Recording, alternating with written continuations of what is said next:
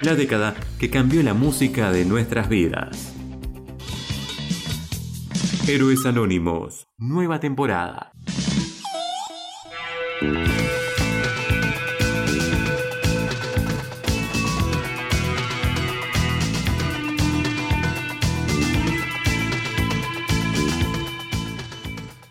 Segundo capítulo de Héroes Anónimos entrevista y tenemos el placer de conversar con una leyenda del rock nacional, cantante, guitarrista de Duna, de Abejorros, Ale Villa con nosotros vía Zoom.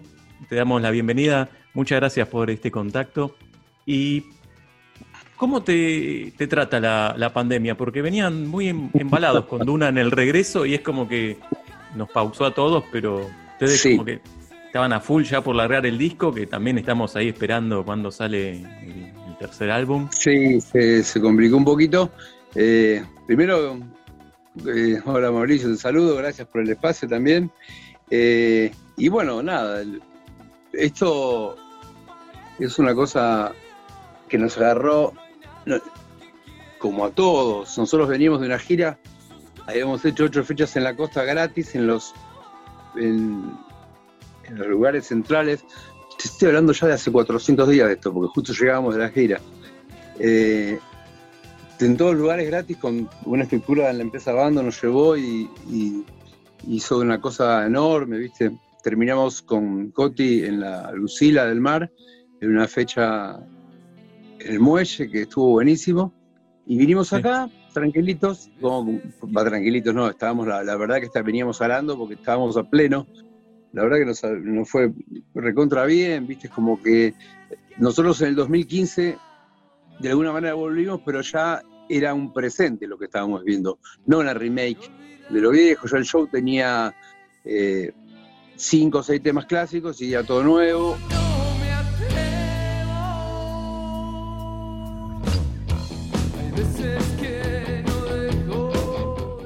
La gente lo había asimilado, ¿viste? Porque mucha, eh, aceptado y, aprobado, porque muchas veces la gente que te eh, quiere escuchar, y es normal, pero quiere escuchar los, temas de, siempre, ¿viste? con, los, claro, con, los, que te identifican.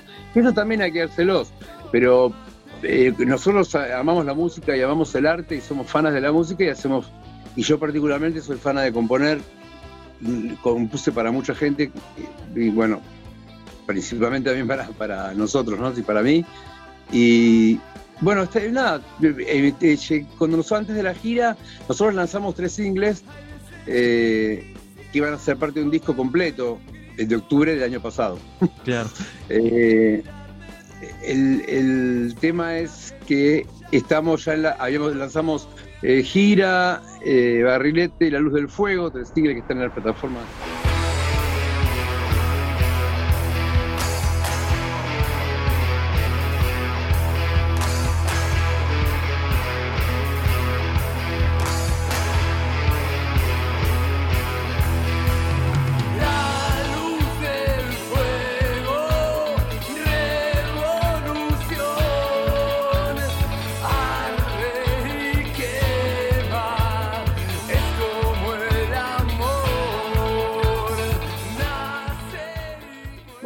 Este, de repente llegamos acá, teníamos, habíamos terminado las bases de otros y eso solo quedó truncado eh, por la complicación que significa.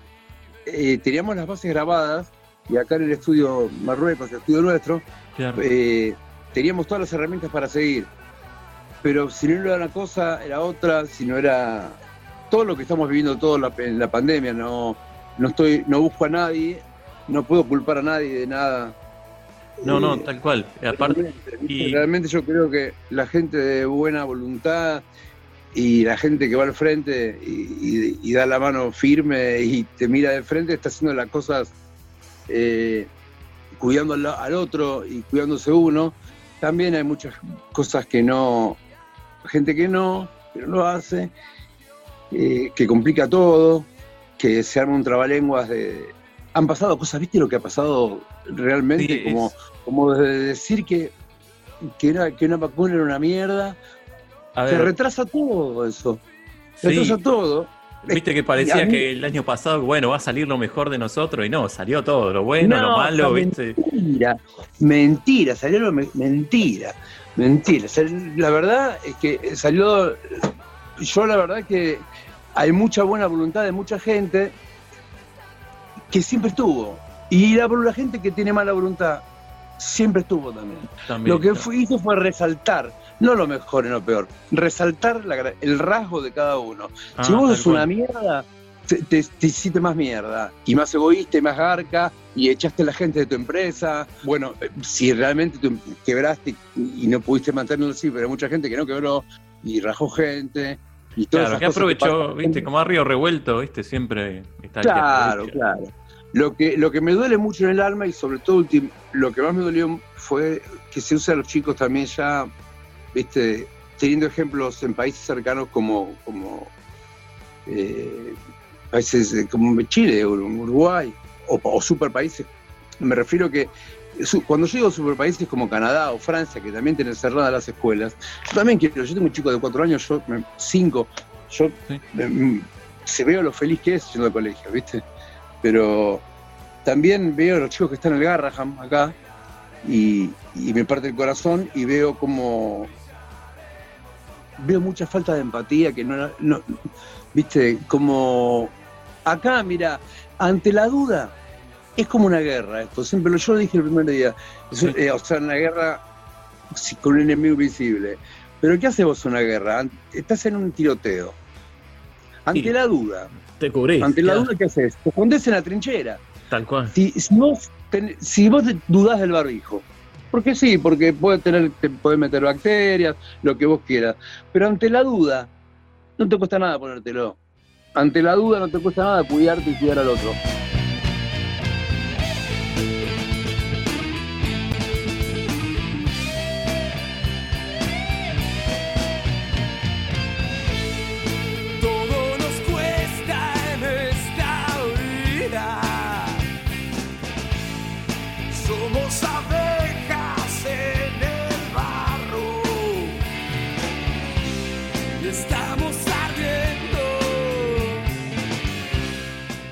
Lo que hicimos sí que fue muy bueno es, subimos a la plataforma, las plataformas, no hace mucho, ahora dos meses, con una repercusión tremenda, como Duna, Abejorros remasterizamos, aprovechamos para hacer eso, y subimos el 20 eh, temas serán, o sea, los dos discos que editamos eh, por diferentes eh, discográficas, los remasterizamos todos, los tocamos en lo que pudimos con el máster.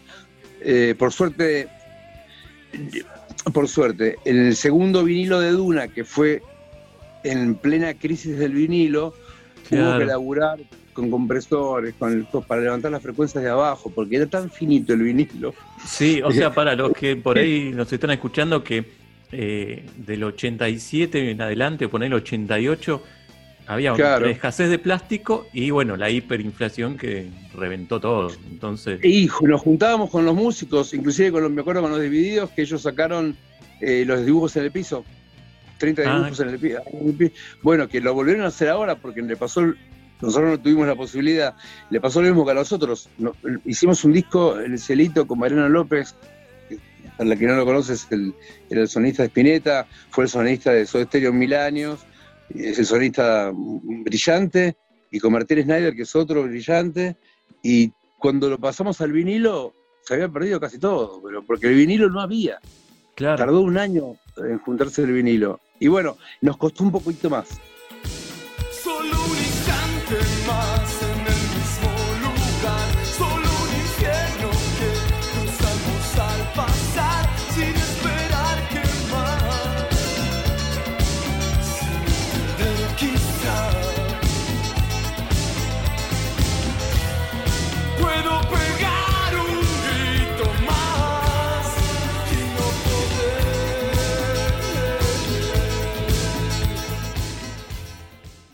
¿Sabes lo que pasa? Yo creo que hay que surfear las cosas de la mejor manera. Ayudando es una de las mejores maneras. Tal cual. Y, lo que sí no te voy a negar, no me voy a hacer el, elevado. Nosotros los músicos la estaban pasando mal, ¿viste? Sí. Cuando me refiero a la estaban pasando mal es porque nuestra familia, que son la familia de la música, que incluye desde gente de carga hasta gente sonidistas, hasta... Dependen del vivo. O sea, de las salidas, giras. Tantas familias, tantas familias, ¿viste? Tantas familias. Las mismas familias que, que a veces nos quejamos, eh, uy, tenemos que de gastos, no sé, 100 lucas para este, este, show, tenemos que pagar a esta, esta, este. Al final ganan estos más que nosotros, uno le decía en chiste, y ahora se da cuenta qué felices que éramos. ¿Sabés qué? Pago todo, toco gratis. La verdad que es muy difícil manejar la situación y no es una cosa local, yo creo que es una cosa mundial. Sí, estamos como, es como una, esos quiebres de generaciones que, uno veía mm. en, los documentales y lamentablemente no se está pasando ahora. Em, sí. Y te, te llevo ahora que me decís de, la reedición del disco de Abejorros que, está rankeando mucho ahí en, las reproducciones de Spotify. Em, sí. ¿Cuál fue la, onda de cambiar el, nombre? Más allá de, que justo había salido el Fiat Duna, ¿fue algo impulsivo o fue meditado? Porque era eh, una banda casi parecida, pero distinta. No, era, la misma banda. Era la misma, o sea, eh, nosotros éramos cuatro chabones que paramos en el estudio, la esquina, con 15 años, y, y, empezamos a tocar con lo que teníamos, en lo que es la habitación de mi hijo, eh, y es como que nosotros aprendimos a tocar en banda. Entonces somos como muy hermanos, ¿viste? Fuimos muy hermanos. Así en los 10 años que no estuvimos juntos, ¿viste? Eh, y bueno, y Raúl tuvo unos problemas serios eh, en, su entorno familiar y él se tuvo que ir a Trenquilado. Pero a eso se le sumó, se le sumó que estaba el coche, se le sumó que estaba muy difícil también. En el año 90 estaba muy difícil todo. Entonces, eh, nosotros éramos, pensaba que teníamos, igual teníamos 24 años, cuando a los 24 años lo pensaba difícil, es fácil. Entonces, Uno se tira al vacío y no importa nada. Entonces nosotros, claro, eso, ahí te diste en la, tecla. Entonces, viste, el coche me tenía repodrido, hacíamos, íbamos a las radios o a, los programas de tele donde, donde, íbamos, y siempre estaba el coche, o la gente inocentemente, como el coche. Yo decía, no, como la película. Sí, por eso, como el libro. No sé, como tantas cosas, como la arena. Pero bueno, no, pero tuvo mucha, el, el tuvo, justo salió, tuvo mucha, mucha campaña el, auto. Y ya era imposible y ya me, hinché las pelotas. Yo dije, mira, tenemos un disco de oro, tenemos otro, no, tranquilamente podemos empezar de nuevo. Eh, sin Raúl, lamentablemente, pero seguimos los tres. Eh, eh, y bueno, y cambiamos el nombre por un, eh, nos decía eh, el, que luego fue sonidista hasta, hasta, la separación de los redondos, asistente de Sky, luego que era, era trabajaba, era asistente mío en ese momento, y, y, me, decía, decían abejorros eh, de vieja, una deformación de vieja, viste que era que había surgido al, principio de los 90, y los casos graciosos se cambiamos de nombre porque ya me tienen repodrido. Empezamos de, nuevo, la misma banda, los mismos compositores, los mismos cantantes, los mismos instrumentos, sin Raúl, con otro nombre.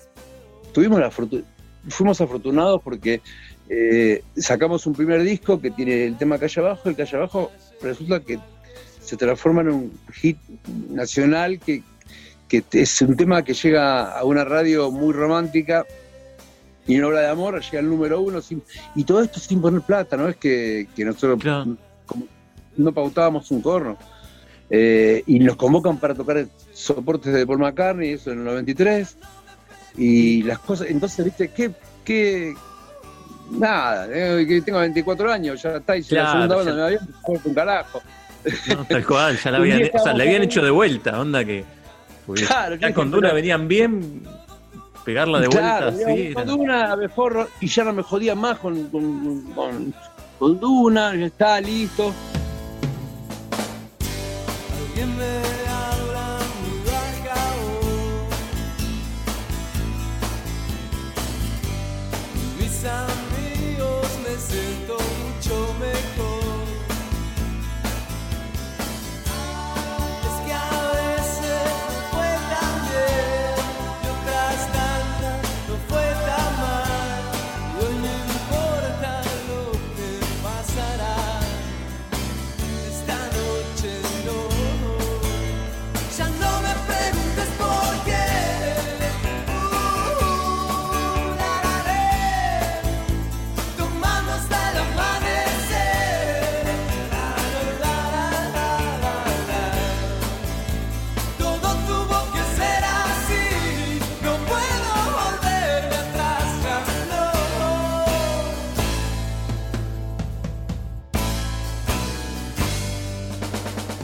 Eh, también, también hubo una cosa que, fue bastante importante eh, conceptualmente. Nosotros, por, por evolución natural, por el devenir, eh, hay una evolución desde el pop más radical, de, como de The Police, del pop punk, en, el caso de Soda, hasta llegar a la canción de que es un disco rockero, Los Redondos el primero, con las violas con chorus y los ambientes, no eran rock and roll, eran bien pop, eran la bestia pop, a llegar a esta Bang, está liquidado, el Bayón, que son súper rockeros. Entonces, también en el contexto nos llevó que a, mejor resultó ser una banda rockera, eh, más rockera, por decirlo de alguna manera.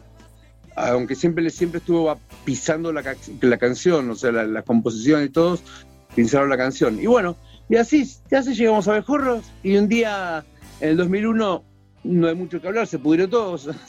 Otra vez, es como que es cíclico este país. ¿eh? Claro, es por eso. Entonces, yo siempre digo, mira, nosotros nos zafamos de Malvinas porque éramos chiquitos, pero lo vimos. Zafamos de que nos, nos chupe el proceso, pero lo vivimos. aunque tengamos cuatro años, no importa. Eh, eh, pasamos de todo, pasamos de todo. Pasamos presidencias que nos endeudaron a poco que se endeudaron por 100 años. Pasamos todo, ¿qué nos faltaba? Una pandemia. Nos faltaba claro. Y decir que, Dios, parece que Dios es argentino, porque si no ya estaríamos, pero en el fondo del. Yo no sé cómo aguantamos, nosotros nos pasan todo, nos pasan todo, nos, pasa todo. O sea, mi abuela, yo me acuerdo que, bueno, esta casa yo se la, compré, eh, era de mi abuela y la compré, compré la parte mía en el 87. Qué locura, estoy diciendo que compré una casa con la música. Bueno, wow. te compré una casa y acá no, una casa en capital, o, perdón, mentira, no digo en capital, en ningún lado. Eh, estuve en Trenquelao, que, que fui a grabar todo el disco en vivo, a mezclar, lo hice ya. Con, María, con Gulino y, los precios son 80 mil, 90 mil dólares, como acá. O sea, ¿Cómo hace? Yo, yo no sé cómo hice. Yo sí me acuerdo que la pagué 16 mil dólares. Cinco ambientes. Pero bueno, estamos hablando del año 90. Yo tenía 20 años con una casa. Bueno, no, perdón, 89. Y era un montón de guita, ¿viste? Sí, pero bueno, un montón, así se puso. La capital se, se, centralizó como si fuera Madrid, las capitales, ¿viste? Yo, de todo el país. Eh, y bueno, nada, y, ahora resulta que un día, un día en el 2001 pasó después Cromañón, la verdad que nos comimos una depresión, algo fue muy feo para nosotros, nos desganó, nos sacó la gana de tocar, no, no, no, no, no, no nos queríamos pertenecer a, a, eso, ya no, no, no.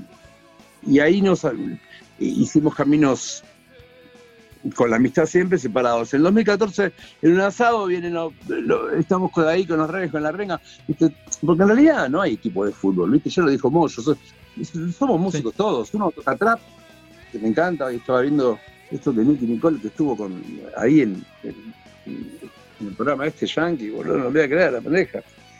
Eh, me encanta, me encanta, me, me, encanta, me encanta mis amigos los ratones, me encanta la renga, me encanta eh, no sé, San Martín Vampire, me encanta la que. Eh, el pop, el techno. Mientras estén buenas las canciones, me, me gusta. Entonces no es que hay equipos de fútbol, eso fue una cosa que se cometió acá. Eh, eso es muy interesante eso que decís, porque de afuera a veces incluso uno también se deja llevar un poco por eso. Ah, no, que el trap, pues si vivió más el rock.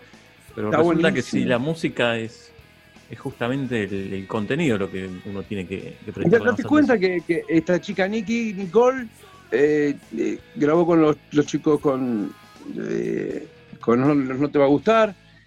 el Woz también estuvo en otro, Catrín estuvo en otro. o sea, están re cerca del rock. Hay cosas que quizás no, quiero ser despectivo.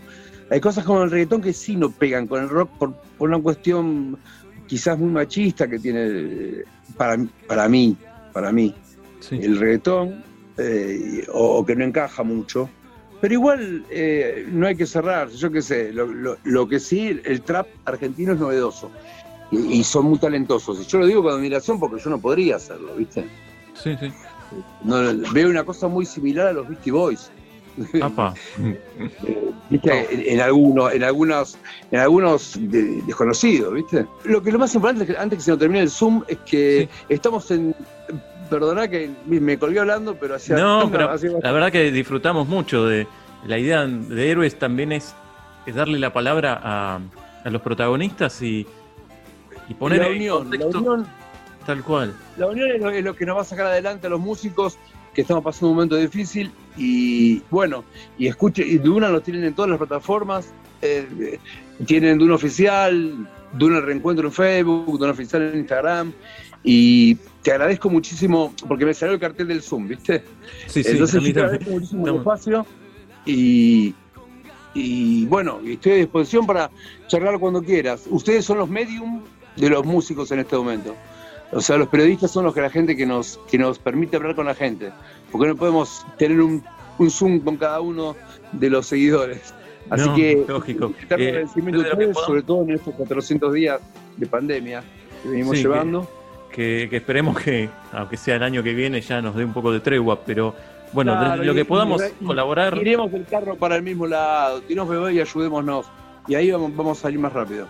Eso es lo, fundamental y estamos peleando contra un amigo invisible y lo tenemos que ganar. Lo tenemos que ganar, sí. todos los no, no, no, puede ganar esto, la verdad que. No, no, no, no, hay que seguir, hay que seguir. Así eh, que, gracias por la música, gracias a vos. Y bueno. La verdad que un, placer escucharte. Eh, recordamos que en las plataformas, en Spotify y en otras están los dos discos de Duna con un sonido espectacular. Está Abejorros, que como disco doble también hay un, disco de, rarezas del 2004. hay un disco de rarezas, sí, con alguno de los tipitos que dice, sí.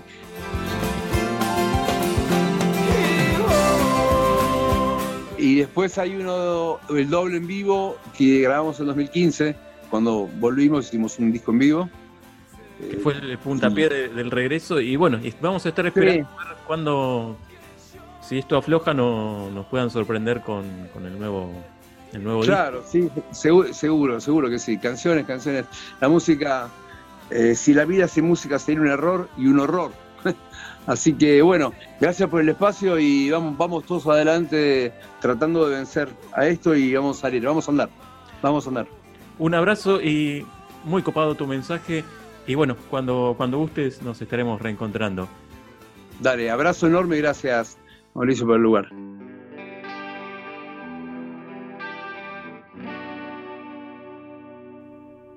Esto fue Héroes Entrevista capítulo 2, Alevilla, y nos vamos escuchando el segundo single de lo que será el futuro disco de Duna. Barrilete. Chao, hasta la próxima. Solo un pedazo de voz, un barrilete de amor. Remontaría sobre vos y calmaría tu dolor. Es como ir a escuchar tirado en un sillón.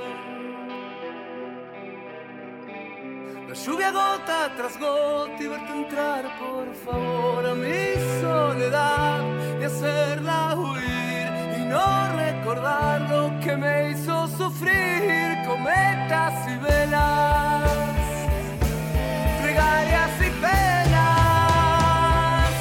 son hijas del tiempo.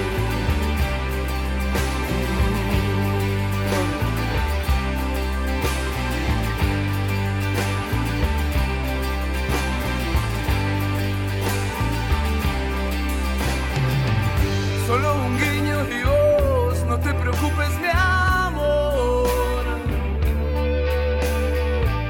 Cruzaré ríos, desiertos, pelearé al peor. Y sé que cuando te alcance pararás de esquiar.